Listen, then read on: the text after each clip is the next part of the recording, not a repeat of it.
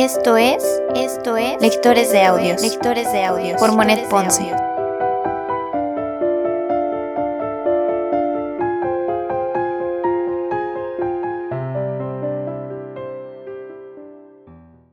Primera temporada. Primera temporada. Cartas a Teo de Vincent Van Gogh.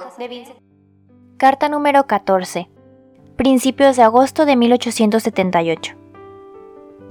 Estos últimos días he hecho un pequeño dibujo.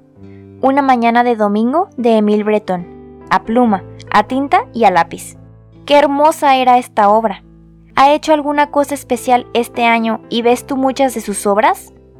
He escrito ayer y hoy una disertación sobre la parábola del grano de mostaza, que me ha ocupado 27 páginas. Ojalá contenga algo bueno.